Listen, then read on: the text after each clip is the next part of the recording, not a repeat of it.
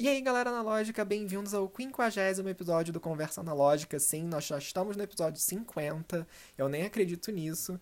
E no episódio de hoje, é, eu vou falar um pouquinho é, sobre algumas produções de Hollywood modernas, né, que foram gravadas em película fotográfica.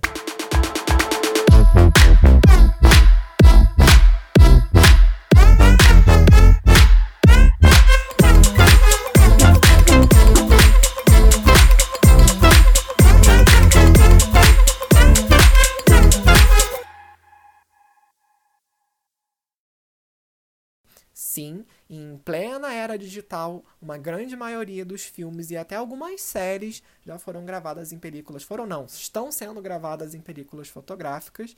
E aí eu decidi fazer aqui uma listazinha.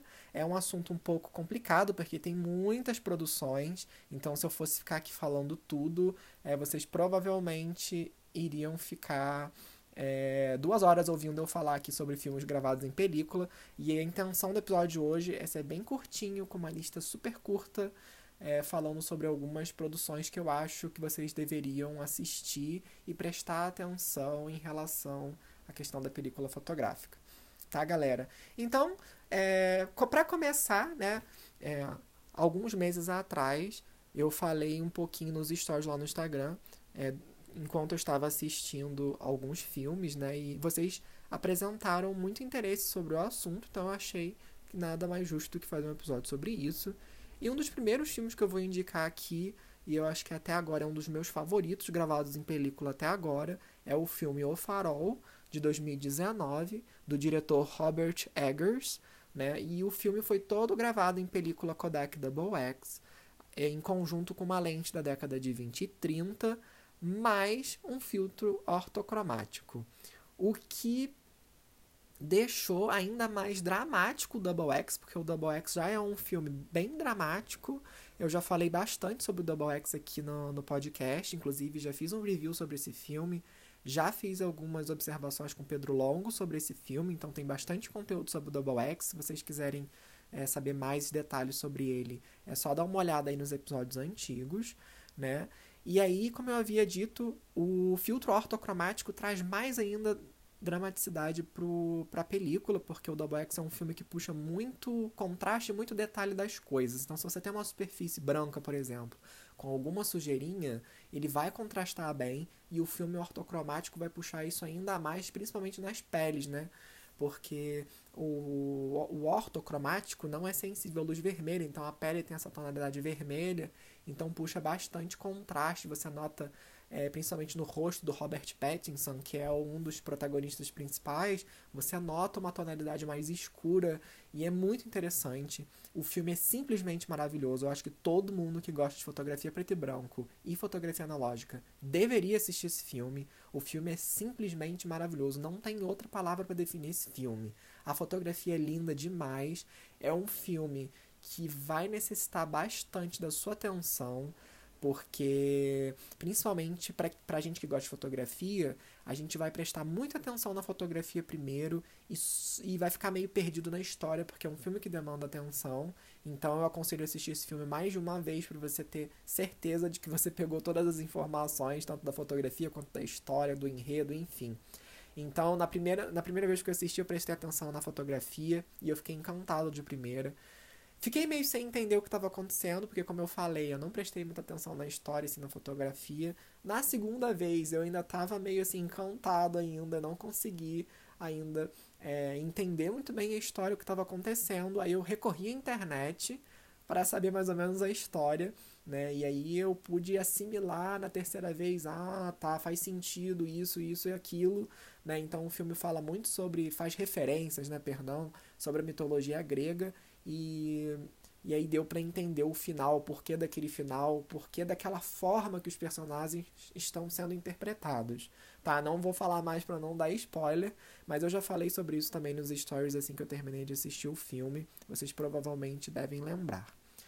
É, então é isso, galera. Assistam esse filme. Ele tá disponível no Amazon Prime. Se vocês não têm, não, se vocês não tiverem Amazon Prime, é, pede a senha de quem tem para vocês assistirem porque é um filme que realmente vale muito a pena, principalmente se vocês gostam de fotografia preto e branco, tá, galera?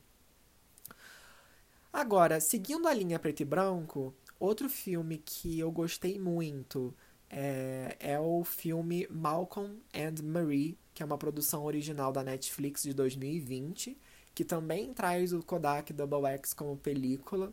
Né? É um filme super curtinho. E só que também a fotografia é maravilhosa desse filme. E aí esse filme foi gravado com, com lentes mais modernas, tá? Então você tem um, um key sharpness muito maior em relação ao farol, que a gente tem aquela coisa da lente vintage, sem coating. É, você tem até aquele efeito meio mist em determinados momentos, assim, de fog, etc e tal. É uma coisa muito misteriosa, né? Que o Farol é um filme mais de suspense.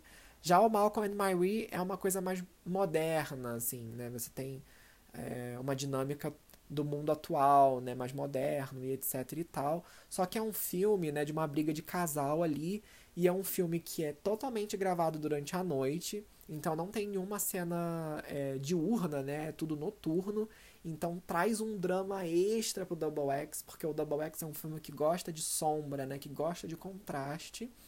E o filme também se passa na mesma, é, no mesmo cenário sempre. Ele não sai daquele cenário mas a fotografia é incrível também. Eu acho que tanto o Farol quanto o Malcolm and Marie têm fotografias lindas. Não sei se é porque eu sou fanático por fotografia preto e branco e eu gosto muito desses filmes por causa disso.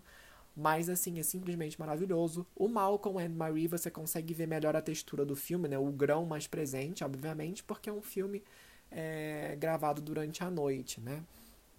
E é simplesmente maravilhoso. Inclusive, esse filme me inspirou durante algumas fotos noturnas que eu fiz com Double X, né? Porque como o cenário é uma casa, né? Você fica naquela coisa de gravar pelo lado de fora, pela janela, o que está acontecendo dentro, enfim, é uma dinâmica bem interessante. É um filme também que eu acho que deveria estar tá na lista de vocês se vocês ainda não assistiram. O filme é simplesmente maravilhoso também. Não posso falar muito mais sobre ele para não dar spoiler, mas é um filme super curtinho, assim como o Farol também é, né? Porque o custo do filme é bem caro, né? Enfim. O próximo filme que eu vou falar, eu acho que é um dos mais antigos, né? Que seria a, a série de Jurassic Park, né? Gravada, o primeiro filme em 1992. E, e ele foi gravado com três películas diferentes. O Kodak Vision 2 100T, o Kodak Vision 3 500T e o Kodak Vision 3 50D, tá? E essas películas foram usadas nas três franquias, tá? No filme Jurassic Park 1, no filme Jurassic Park 2 e no filme Jurassic Park 3.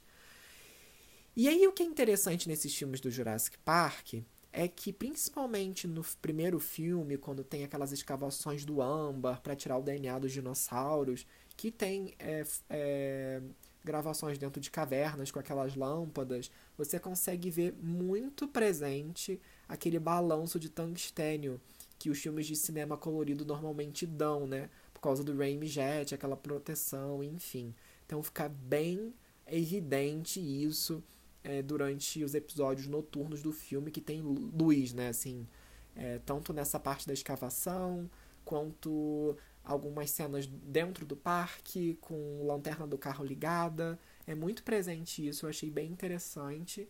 E você consegue ver bem a textura do filme, né? É, da película, né? Durante os, o, as cenas do filme, você consegue ver aquele grão sutil em determinada situação. É muito legal você ver aquela textura da película que a gente gosta tanto. É, e os filmes foram gravados com lentes modernas também, que agora eu não me recordo se são Panavision ou alguma coisa, mas é provavelmente é uma Panavision. Tá, galera? Outro filme que é mais moderninho do que o Jurassic Park é o filme A Origem de 2010, que tem o Leonardo DiCaprio como protagonista principal.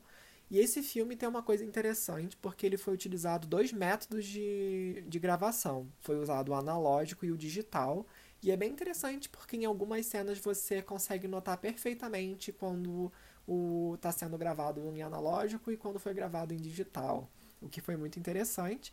E foi utilizado, né, a parte analógica foi utilizado o Kodak Vision 3 250D e Kodak Vision 3 500T, tá?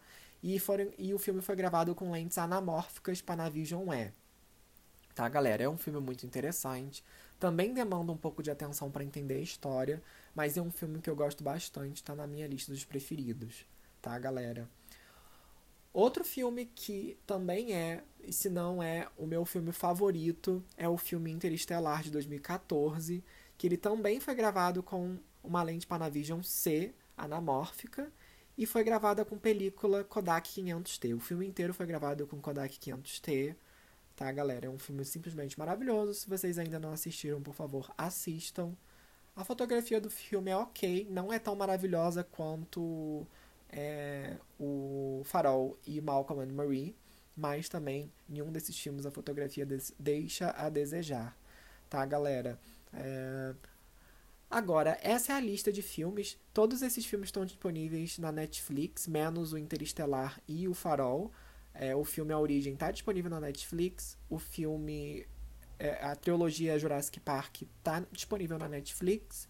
E o Malcolm and Marie também está disponível na Netflix. O filme O Farol e Interestelar estão disponíveis no Amazon Prime, vocês podem dar uma conferida.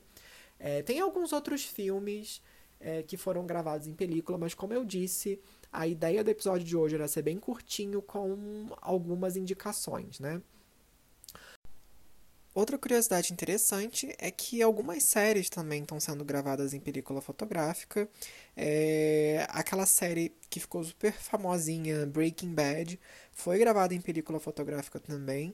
E você consegue realmente ver é, o grão e etc e tal. Ele foi gravado numa época onde a película fotográfica era mais barata, e aí isso fez com que os custos da produção fossem reduzidos mas que eles fizeram isso de propósito para que futuramente eles conseguissem digitalizar, entre aspas, em 4K para transmissão, enfim, para qualidade de imagem muito melhor.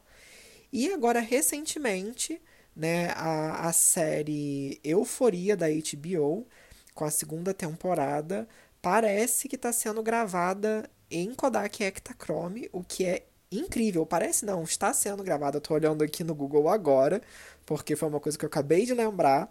A segunda temporada da Euforia da HBO está sendo toda gravada em Kodak Ektachrome. É, parece que o diretor lá entrou em contato com a Kodak para é, pedir ajuda para eles juntarem a quantidade suficiente é, de filme para gravar a segunda temporada. E aparentemente, assim, é, pelo que tá dando para ver das fotos aqui da segunda temporada, a fotografia tá muito bonita também.